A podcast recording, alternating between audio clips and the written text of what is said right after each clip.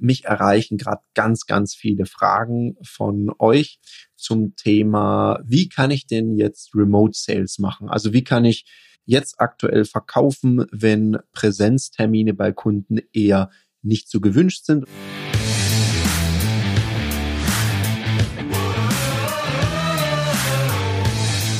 Herzlich willkommen bei dem Podcast Die Sales Couch Exzellenz im Vertrieb mit Tarek Abodela.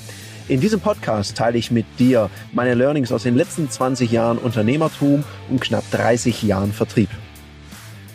Es ist gerade Sonntag, circa 17 Uhr und mich erreichen gerade ganz, ganz viele Fragen von euch zum Thema, wie kann ich denn jetzt Remote Sales machen? Also wie kann ich jetzt aktuell verkaufen, wenn Präsenztermine bei Kunden eher nicht so gewünscht sind und manche Kunden auch tatsächlich Angst haben, sich da gegebenenfalls anzustecken und lieber keinen Besuch empfangen wollen. Und ich feiere meine Community gerade total für diese Frage, weil das zeigt mir ja, dass die jetzt nicht die Straußentaktik machen, Kopf in den Sand und sagen, oh Gott, ich kann gerade nicht verkaufen, sondern die haben tatsächlich Lust, hier immer noch was zu reißen. Also danke dir, wenn du das jetzt hörst und du mir eine Frage gestellt hast, dafür, dass du damit auf mich zugekommen bist. Und ich habe entschieden, wir machen jetzt einfach einen Sonderpodcast. Normalerweise gibt's ja immer mittwochs die Sales Couch. Jetzt wird's halt auch eine Mal am Montag geben. Für dich damit ich hier deine Fragen beantworten kann. Und wenn du vertiefende Fragen noch hast, dann kontaktiere mich doch gerne. Dann machen wir das gerne auch im Remote per Videochat und oder wie du dir das wünschst. Wir können auch einfach telefonieren und ich erkläre dir, wie das funktionieren kann. Weil, was total witzig ist, als diese ganzen Fragen da zu mir kamen, habe ich mich an die Zeit erinnert, da habe ich für einen Verlag die Vertriebsleitung inne gehabt und wir haben sehr früh das Thema Remote Sales auf die Agenda genommen weil ich mal festgestellt habe, als ich Abrechnung kontrolliert habe, dass es einige Vertriebler gab, die tatsächlich eine wesentlich höhere Spesenrechnung als Provisionsrechnung hatten.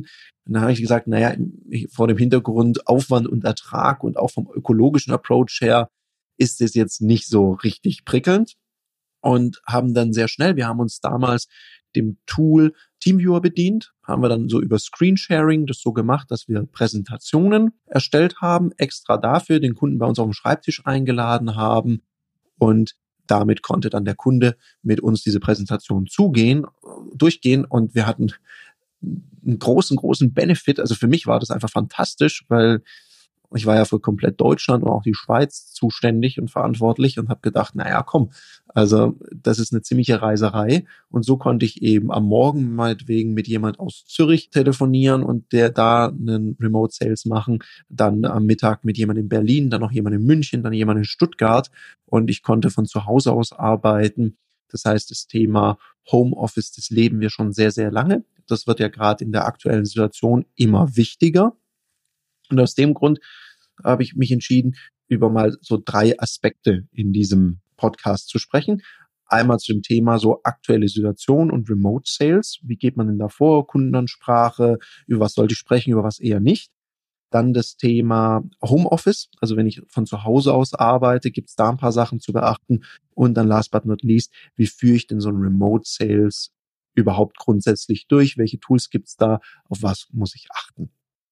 Schauen wir uns mal erstmal das Thema an, so die aktuelle Situation, warum da jetzt viele auf mich zugekommen sind mit Fragen.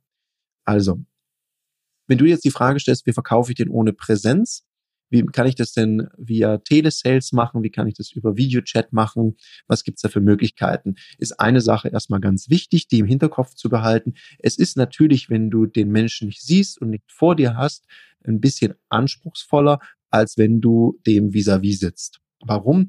Weil wir Menschen kaufen ja gern von Menschen, wir gehen auch gerne in Resonanz miteinander. Und wenn man sich nur hört, hast du noch ein Medium und das ist die Stimme.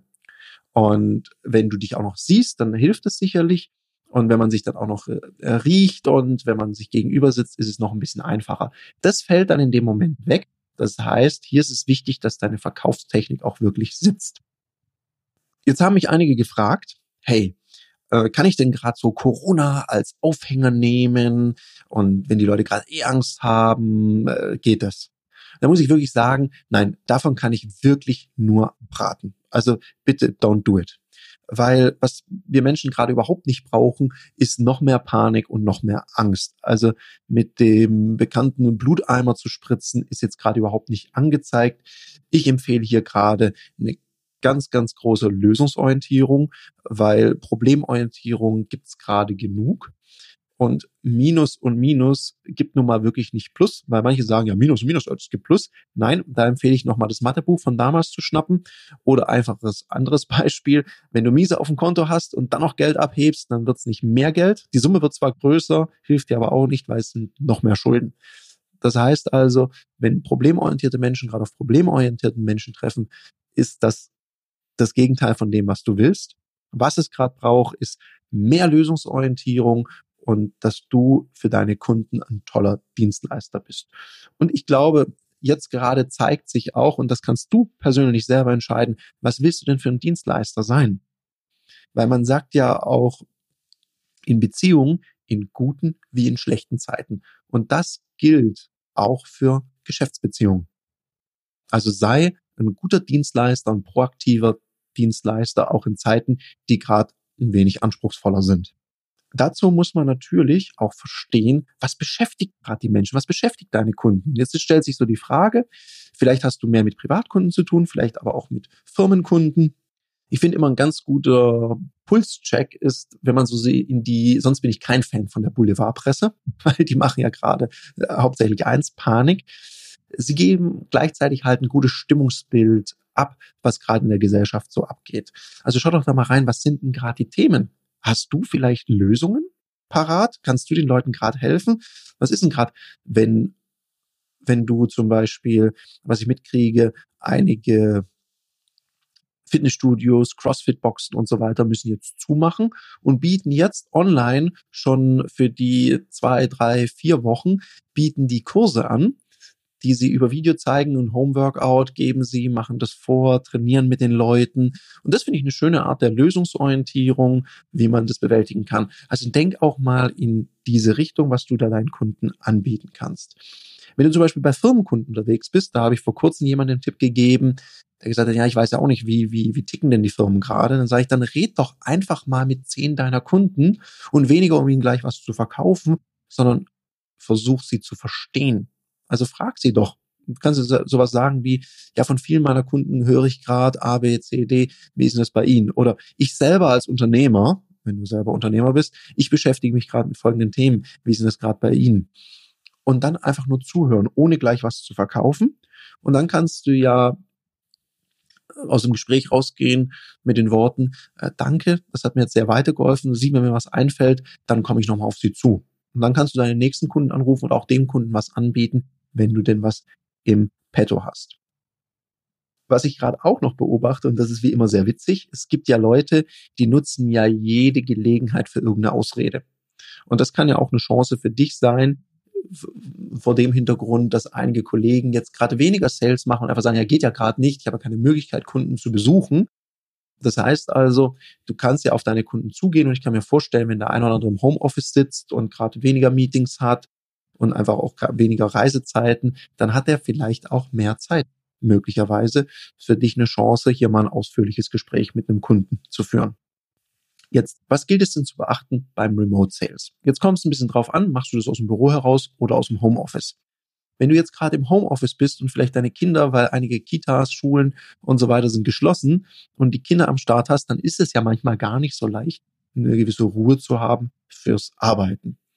Was ich hier jedem raten kann, ist Kommunikation mit dem Partner, mit der Partnerin sagen, hey, ich habe hier zwei, drei Calls anstehen, können wir uns da irgendwie arrangieren, ich brauche jetzt mal anderthalb Stunden Ruhe. Und selbst wenn keine absolute Ruhe gibt, weil versuch mal einem Fünf- oder Sechsjährigen zu sagen, jetzt muss er mal eine Stunde ganz leise sein, das ist anspruchsvoll. Ich glaube, es ist zurzeit überhaupt kein Ding, wenn man mal Kinderstimmen im Hintergrund hört, wenn mal ein Hund bellt und so weiter. Weil wir alle haben ja gerade die Situation, dass wir mehr zu, von zu Hause aus arbeiten, Manche haben gesagt, wir schließen alle Geschäftsstellen, arbeitet von zu Hause aus. Das heißt, das macht ja sehr menschlich, das ist was Sympathisches, also no worries, wenn es da mal ein bisschen Geräuschpegel gibt. Was ich natürlich immer sagen würde, wenn ich einen Videocall mache, würde ich das immer vorher zu Hause Bescheid geben, weil ich habe es jetzt schon oft erlebt, weil ich arbeite ja schon sehr lange mit meinem Team remote, dass dann im Hintergrund jemand durchs Bild stiefelt, der vielleicht, wie soll ich es jetzt sagen, nicht ganz vollständig bekleidet ist und nicht wusste, dass die Kamera gerade an ist und dann schwer entsetzt war, wenn dann plötzlich so Stimmen aus dem, äh, aus dem Rechner kommen oder jemand sagt Hallo, wenn man sich kennt, dann äh, führt es manchmal zu humorigen Situationen, aber vielleicht macht man sich dann bei demjenigen, der da aus Versehen durchs Bild gelaufen ist, nicht so beliebt. Also da hilft Kommunikation und schafft ja auch einen Raum und eine Umgebung, wo es dir gut geht. Also stell dir was zum Trinken bereit und achte auch, gerade wenn du einen Videochat machst, darauf, was hast du denn im Hintergrund? Also möchtest du, dass man das alles sieht? Weil da gibt's ja die lustigsten Sachen, die da so im Hintergrund manchmal stehen, wo man sich den ein oder anderen Schmunzler nicht verkneifen kann. Also achte auch auf solche Dinge. Und da sind wir auch schon beim nächsten, wenn wir über Videochat sprechen. Bildqualität. Ich empfehle hier tatsächlich, das erlebe ich immer wieder, dass Leute dann ihr Laptop so auf dem Tisch sitzen, stehen haben und dann so von oben in die Kamera reingucken. Damit schaust du ja von oben herab auf deinen Kunden. Das ist sehr ungünstig. Oder manche, die ihr Laptop ganz weit nach oben machen, die dann von unten so schauen. Das ist auch nicht so cool. Schau doch, dass du so ein bisschen Augenhöhe hinkriegen kannst. Auch wenn du mit einem Handy chattest, mit einem Stativ, so Augenhöhe ein bisschen drunter, so fünf bis sieben Zentimeter, wurde mir mal empfohlen, damit fahre ich ganz gut.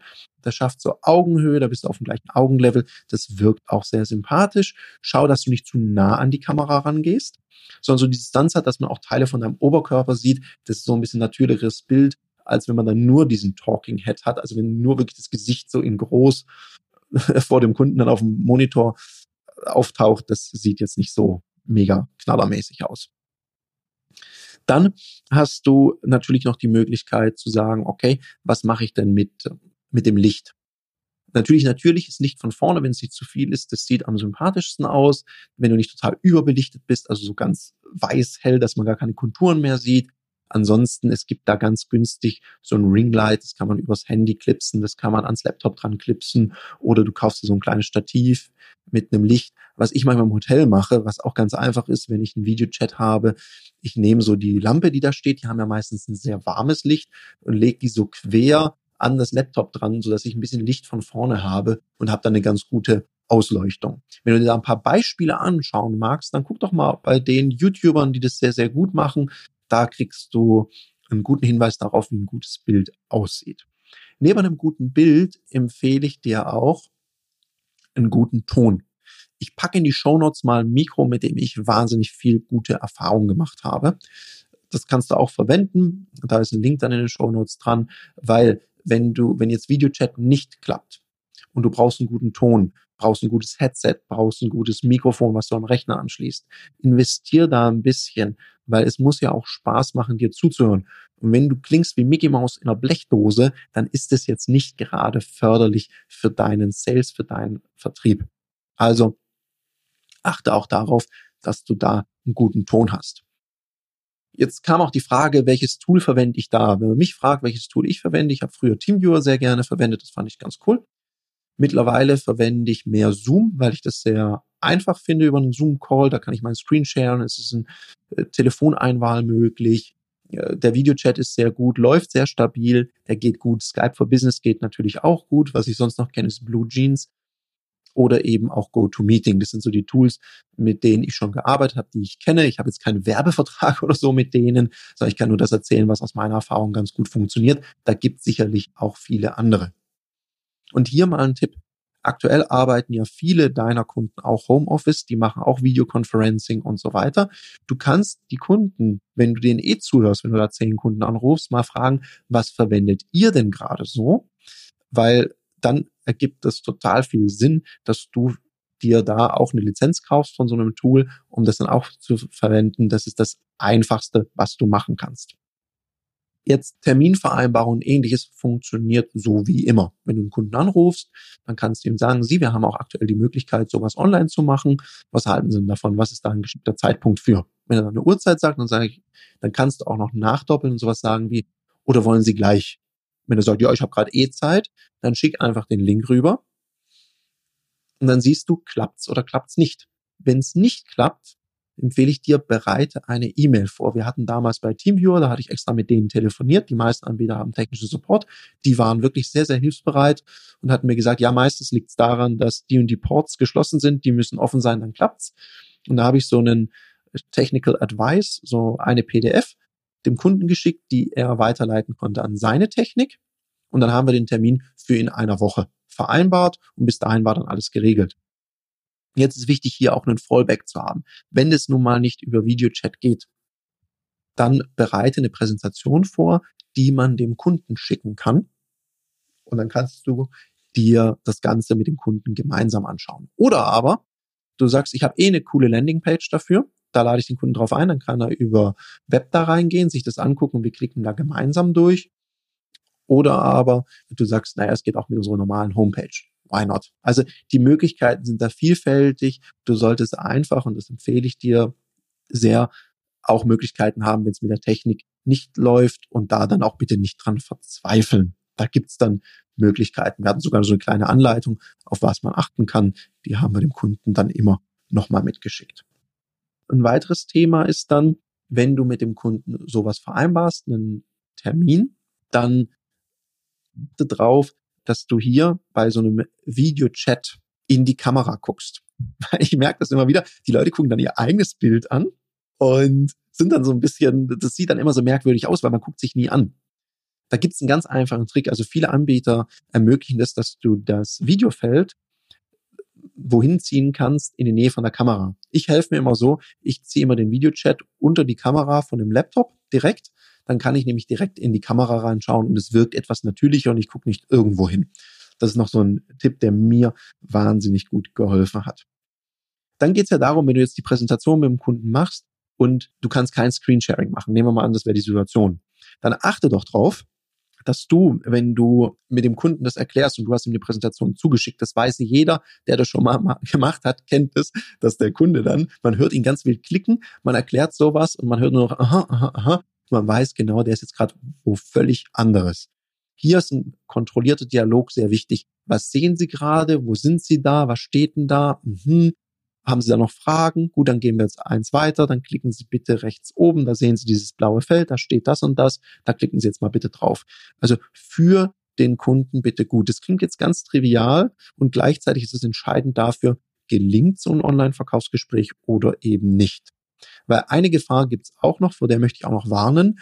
Man erstellt eine Präsentation und dann passiert das, was halt manchmal passiert. Die Leute verkaufen nicht mehr, sondern sie präsentieren einfach. Verkaufen und präsentieren ist tatsächlich ein Unterschied.